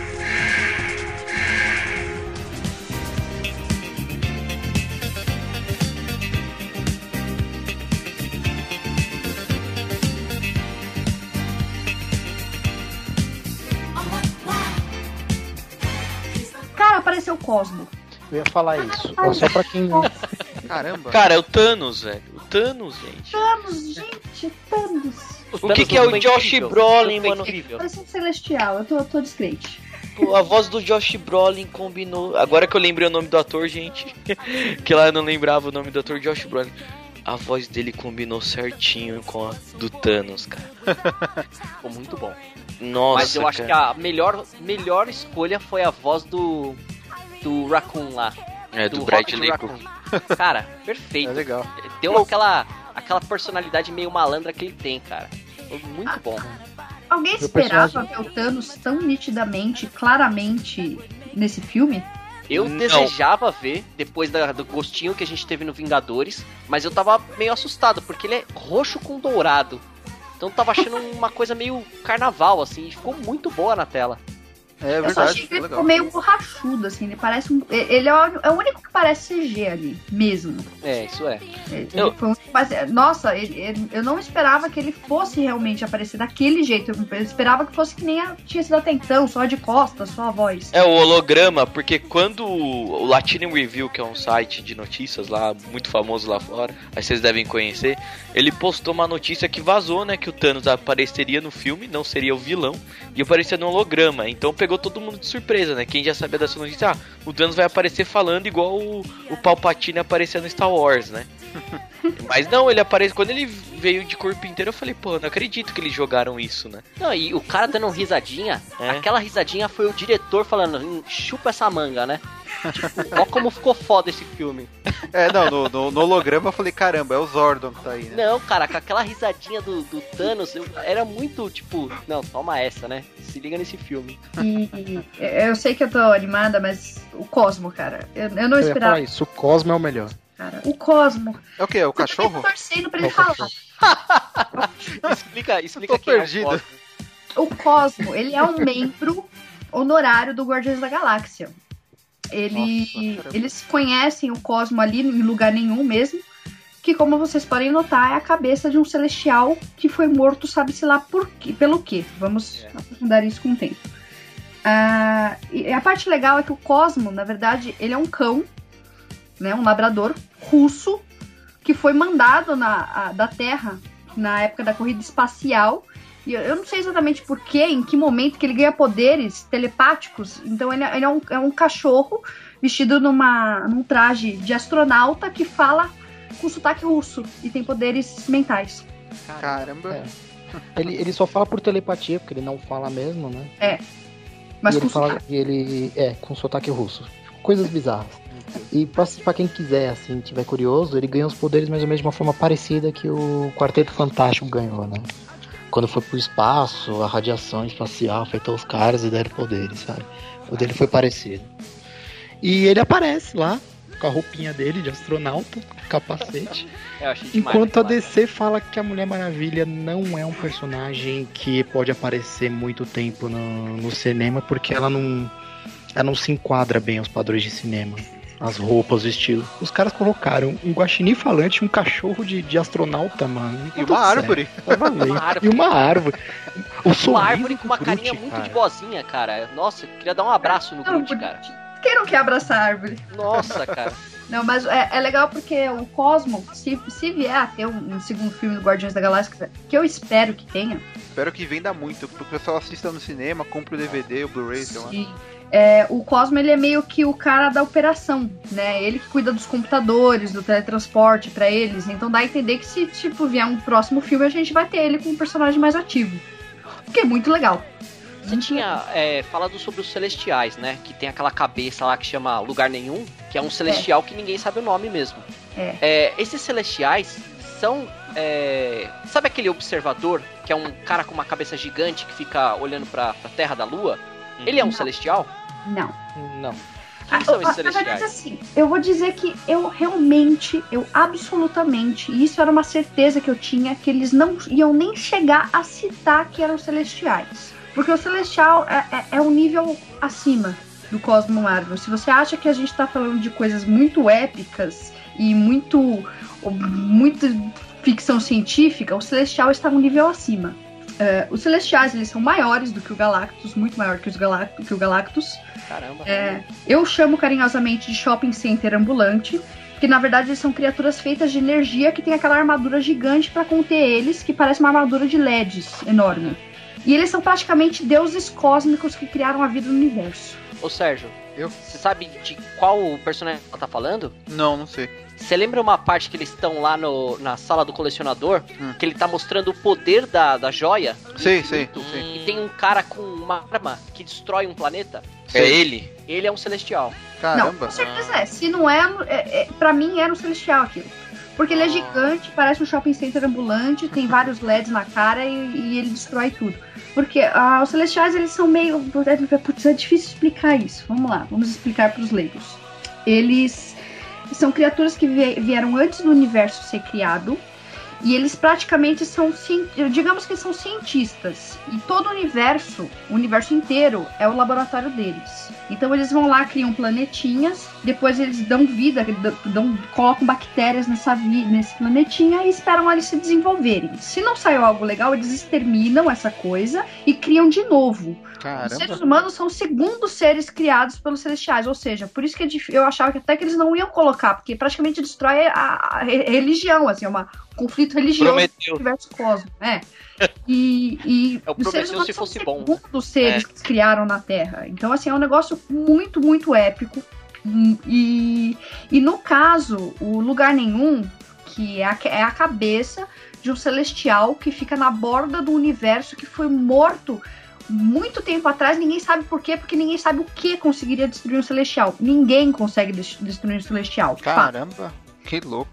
Não, E se- aquela- pra você e ter é a base. uma ideia, que os caras eles vão pro, pro, pra cabeça dele e a cabeça virou uma mina, né? Tem bar dentro do negócio, né? é tipo um planeta, né? Então você imagina a... A cabeça tem o tamanho de um planeta. É, então, Ela então é você imagina a grandiosidade disso, né?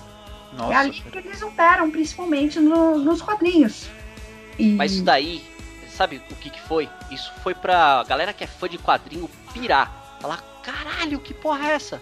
Tipo, olha até onde os caras estão indo, sabe? Porque eu acho que foi uma aposta da Marvel arriscada.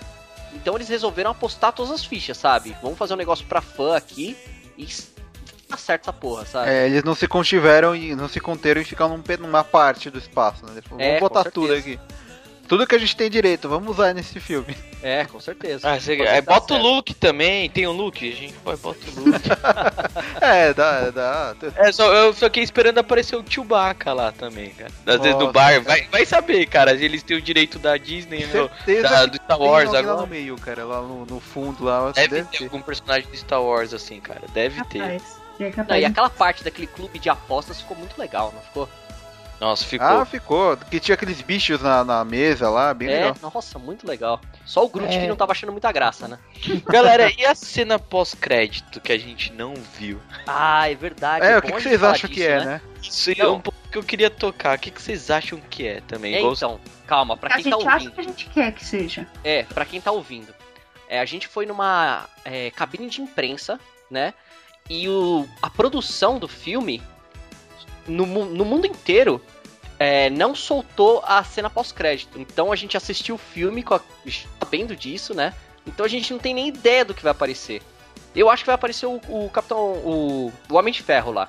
Ah, Eu também acho, sabe por quê? É, é por. Ah, ano passado saiu uma notícia que eles tiraram do ar depois esse- essa imagem, que era um raft, né, do quando você faz o filme tem um, para quem não sabe, tem um raft da cena, né, Pra quem não Aham. conhece, que cria toda a cena, né, para falando pros ouvintes também.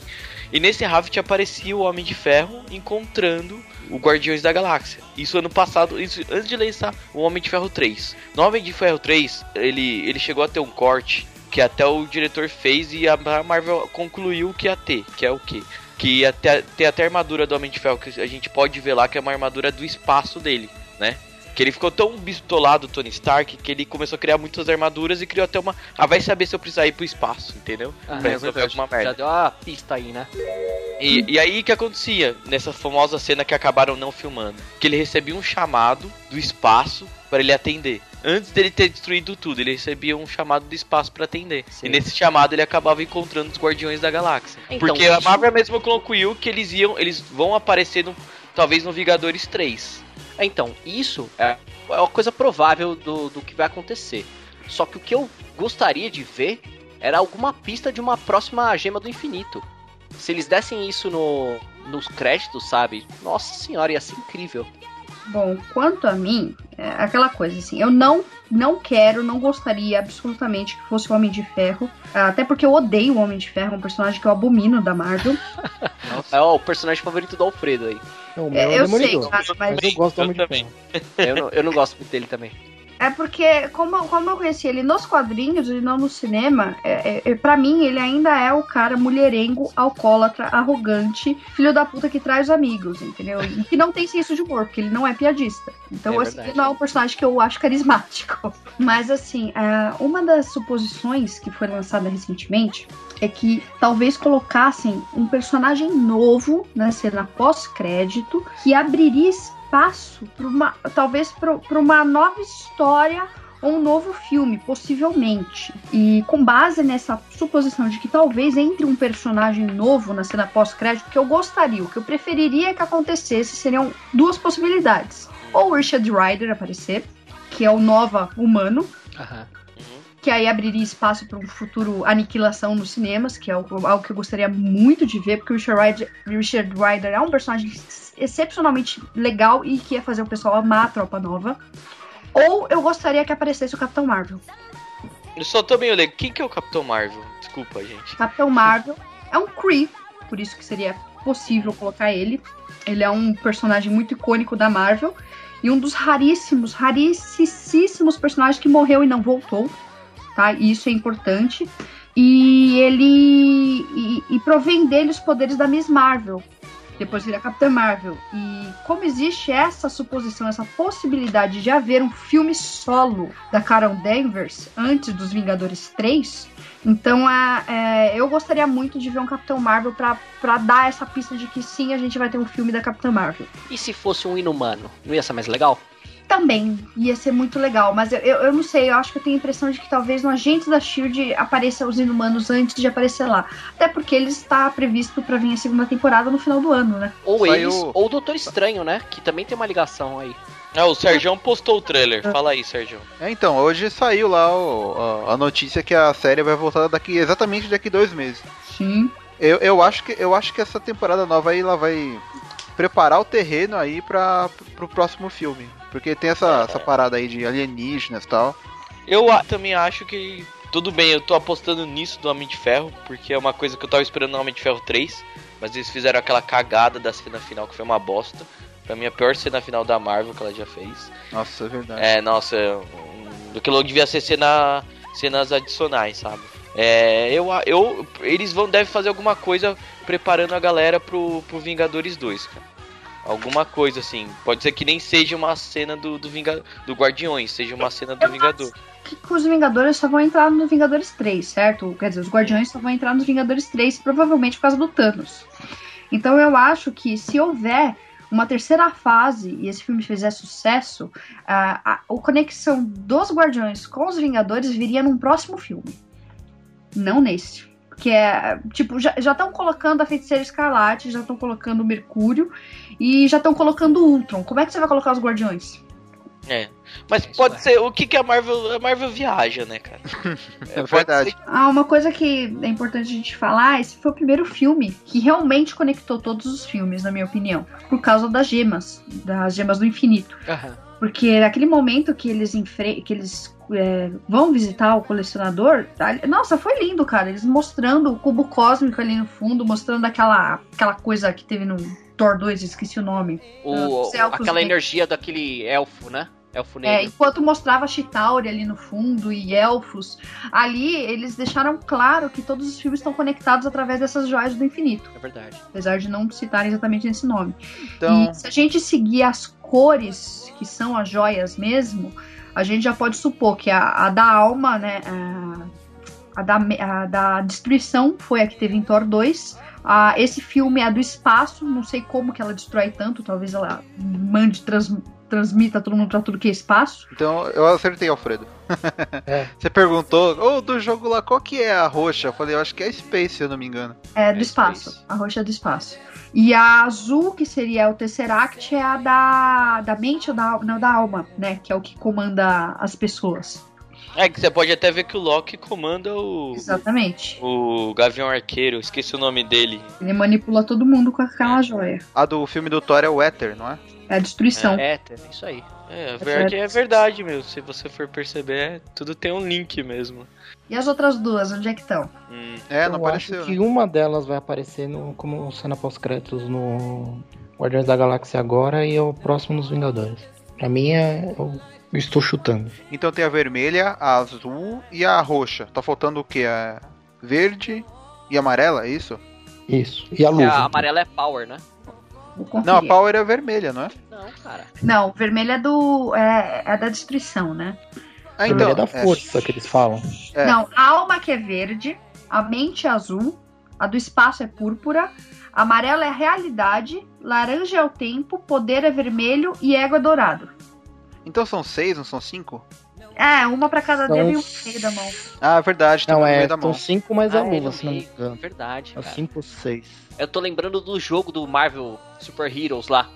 Eu posso falar uma coisa do Guardiões da Galáxia que era um- a frase que eu achei melhor, que era o motivo de eu achar o. Esqueci o nome do cara, Senhor das Estrelas. Star-Lord. Quando ele fala, a, a Gamora fala que a nave dele é nojenta. Aí ele vira pro cara e fala assim: se tivesse luz negra na, na nave, ele ia aparecer um expressionista abstrato, cara. Falei, mano, isso é pra 13 anos ou mais, cara. Nossa, cara, é muito foda, né? Muito bobo. Coisa mais assim. Muito amigo, um amigo meu que eu não posso citar o nome, É mas verdade. abraço, você sabe quem é. Manda um beijo, um beijo pra ele. É, um beijo pra você, rapaz.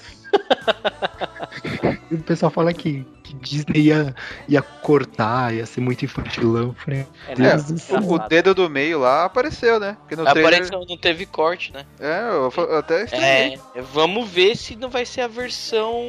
Foi a versão somente pra imprensa, né, cara? Só corrigindo, eu lembro que você tinha falado que o, o Peter Quill era o Han Solo dos Guardiões. Eu, eu, eu diria mais. O Peter Quill é o Han Solo misturado com o Capitão Kirk. É, é. Os É. dois pegam uma mulher verde, né, também. Verdade. Quem assistiu Star Trek novo deve lembrar. Ó, então, a Dani, nas críticas dela, ela tava falando desse lance de eles planejarem, planejarem, e daí no fim eles têm que improvisar, porque alguma merda acontece, né? É, agora que a gente tá na parte de spoiler, tem uma cena que resume isso muito bem. Eles estão planejando o que precisam fazer para escapar de uma prisão. E aí uh, são três estão sentados lá, né? O Star Lord, a Gamorra e o Rocket Raccoon planejando, né? O que, que eles vão precisar fazer, é, pegar não sei o que.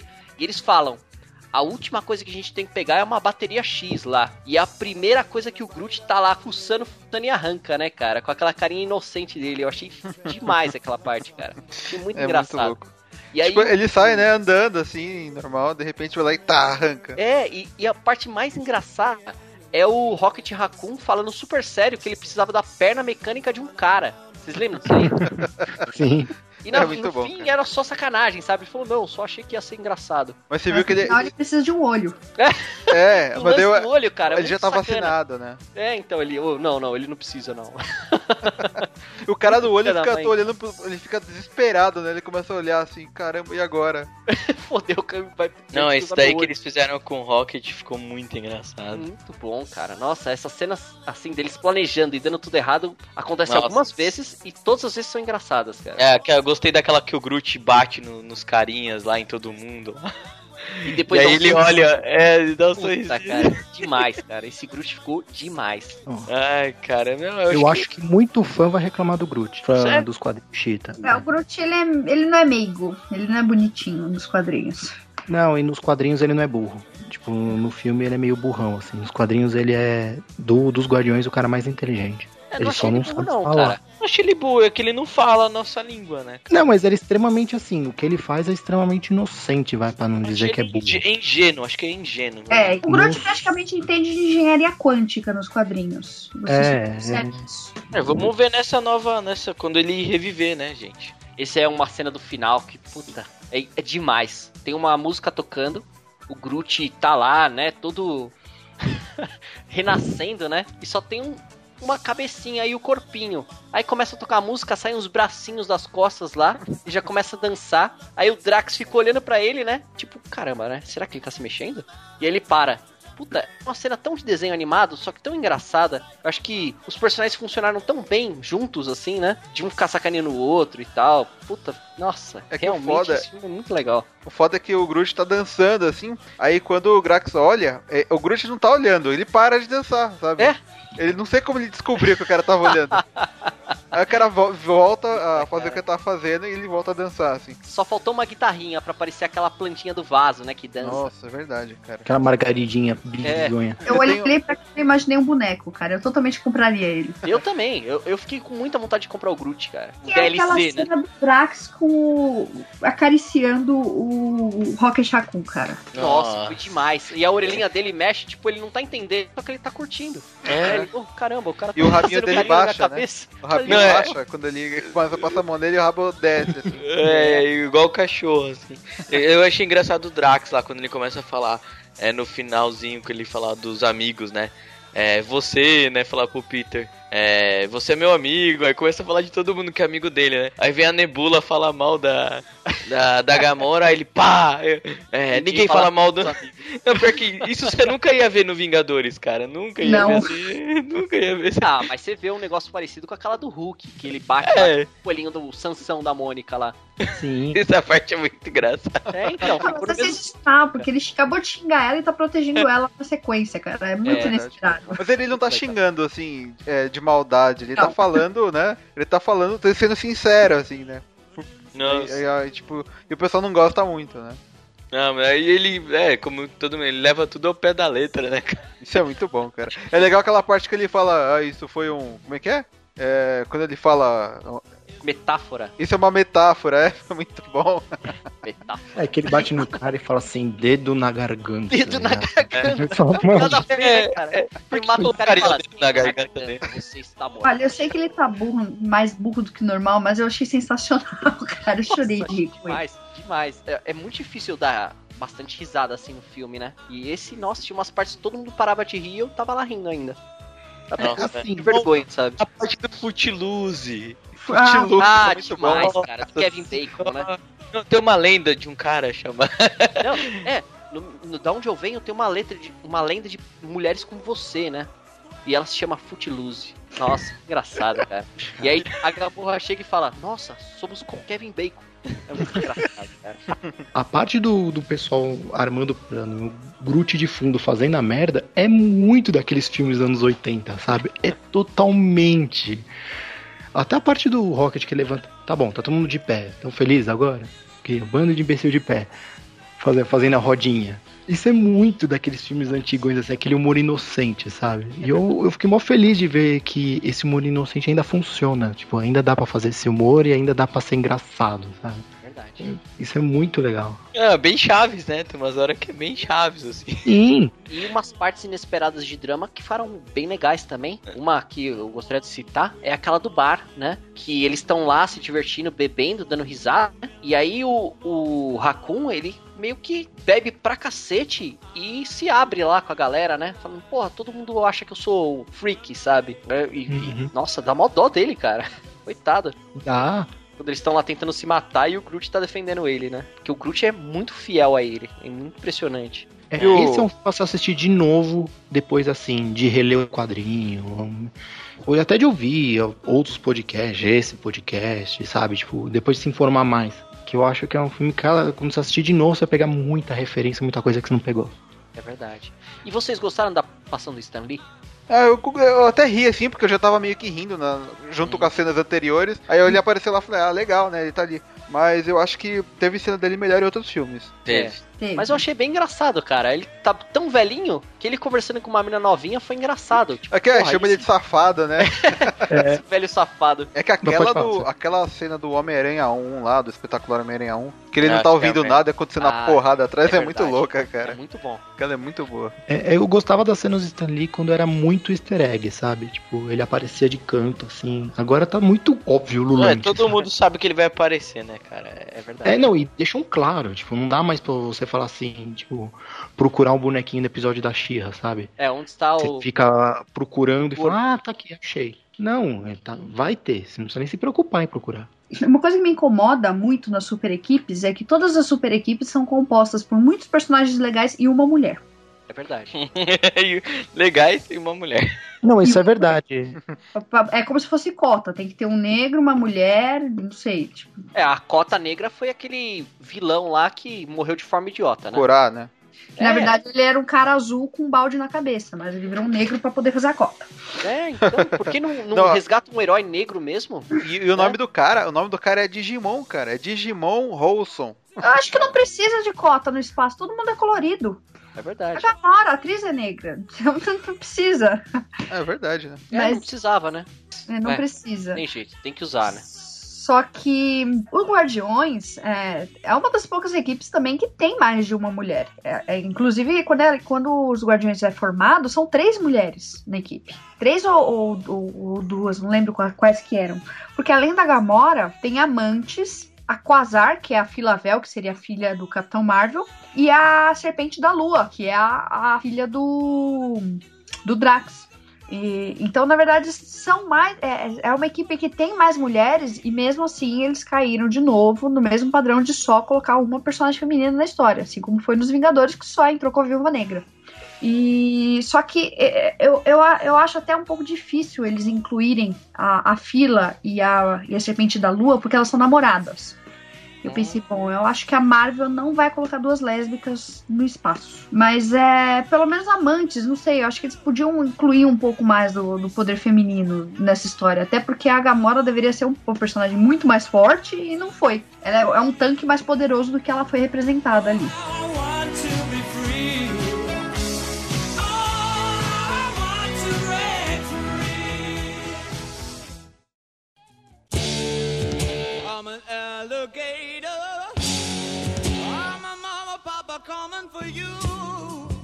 Bom, é, eu não sei se vocês querem falar alguma coisa final do filme, assim, uma alguma conclusão, alguma coisa. Recomendam as pessoas assistirem ou coisa do tipo? Pra caramba, vai ver cinco vezes, igual eu fui ver Vingadores. É verdade, dá bastante dinheiro pra produzirem mais filmes do, do Guardiões. compre o Blu-ray, compre os bonequinhos, action figures, tá barato, tá em promoção. Olha, galera, façam propaganda para que o pessoal veja esse filme. Pode ser que seja um fã chita que não goste, não importa. Esse é um filme que ele, é- ele é excepcional não só pela qualidade dele, mas porque ele abre portas para muitos outros filmes da Marvel que a gente nunca imaginou que poderiam acontecer. Então eu acho que a gente tem que apoiar esse tipo de iniciativa. É, tem um pessoal que é muito chatão, assim, que nem. Esses dias eu vi um comentário aí no Facebook do cara falando do filme do Planeta dos Macacos, né? Que vai estrear aí, né? O cara falou: Credo, esse é filme com macaco, eu não vou assistir essa merda, não vou perder meu tempo. Tipo, tem muita gente que. Tem um preconceito absurdo, né? Podia dar uma chance pros filmes, tanta gente falando bem, né? Somente que nem esse aí, o Guardiões da Galáxia. O filme tá impressionante, assim, ele tá muito bom. Não- se a pessoa não conhece essa parte aí da Marvel, ela tem que. Aproveita que o filme tá lá, sabe? Você já vai conhecer bastante desse universo aí. E, ó, e a gente agora acaba acreditando também, Sérgio, complementando você, que a Marvel deve ter colocado essas cenas pós-créditos, porque é um filme que ela, ela apostou muito grande. Então ela não sabe o resultado de que vai ser esse filme. Tem, É. ó, É. agora a minha parte de complemento aí. É, eu não conhecia, como eu já falei. É, depois desse filme, fiquei muito, muito afim de conhecer um pouco mais sobre esse universo. Vou para os quadrinhos. Então, cara, a Marvel fez o papel dela direitinho de tomar todo o meu dinheiro, cara. que realmente vou comprar o Blu-ray, sabe? É, do, o que sair agora do- dos Guardiões, eu vou ficar esperto, vou ficar de olho, porque eu, nossa, virei fã de carteirinha do, do- desses personagens. Então eu acho que ah, é um ótimo filme, recomendo realmente que as pessoas assistam no cinema. E em 3D. Eu recomendo também, claro. Acho que tem que assistir. Se alguém conhecer assim um Rocket Raccoon de pelúcia, vem tem um site aí, me manda o link. Ou me deem de presente. Preciso desse personagem. É, ou me dê de presente. Não reclamaria também. É, assiste. Mesmo que. Se você gosta de, de quadrinhos, super-herói, assiste. Mesmo que você nunca tenha ouvido falar desses personagens, sabe? Você não vai se arrepender. Mesmo se você gosta de filme de ação só, assiste que dificilmente você vai se arrepender. E apesar de eu ser um cara que gosto muito, mas infinitamente mais da Marvel que da DC, eu queria muito, muito que a Warner começasse a lançar filmes fodas de super-herói assim, pra competir mesmo. Eu quero, tipo, pra, pra realmente, assim, os super-heróis no cinema começar a ficar um negócio grande. Espero que o Super-Homem consiga algo assim. Vai ser legal. Sempre esperamos, né? Não, não importa a preferência, a gente prefere que a competição seja saudável e nos proporcione coisas boas, mas. Com certeza. Uhum. A gente tá que é fã de- só tende a. Acordar, né? É, só tem a ganhar, né, com essa competição. Bom, gente, então pra encerrar aqui, eu gostaria de agradecer a, a presença dos nossos convidados, né? O, o Rafael deu várias informações aí sobre os bastidores que a gente não tinha nem ideia. E a Dani deu uma verdadeira aula aí sobre Marvel, né? Então, brigadão aí pela participação, pessoal. Que é isso. esse convite. Obrigado eu também, Sergião, Felipe, e eu esqueci, eu esqueci sempre o, o nome do último É. integrante, É, é Alfonso. Afonso. Não, É, não. Alfredo, rapaz. Aí, ó. É que ontem você falou Alfonso, né? Daí eu falei, não, é Alfredo. Chama de Frodo, vai. Todo mundo me conhece Um dia a gente volta a gravar e você decora. Pode deixar. Obrigado aí, gente, por essa Obrigado aí, gente, pelo- pela participação, viu? Foi muito legal. É, espero que vocês tenham aí curtido esse podcast, que provavelmente deve ter ficado bem grande, porque a gente gravou muita coisa dele, né? Tem bastante informação aí. Bom, é, vocês estão escutando aí o, o podcast, né, pelo 88 Milhas. No post tem aí os- todos os links, né, pra nossa fanpage no Facebook, pro grupo no Facebook, pro nosso Twitter, pro YouTube. Então é só acessar aí que vocês vão poder achar a gente em qualquer lugar aí. No Google também vocês podem procurar a gente, vocês vão achar lá. Só coloca 88 milhas. Ah, e se você ouvir pelo feed, não deixa de comentar no site também, né? É isso aí. Mande o seu comentário que a sua opinião é importante pra gente. Então tá certo. Beleza. Então, então é isso aí, até o próximo podcast e eu acho que vocês vão ficar aí com a música tema do filme aí. Espero. Ah, what got this feeling? Believing. that you're in love with me.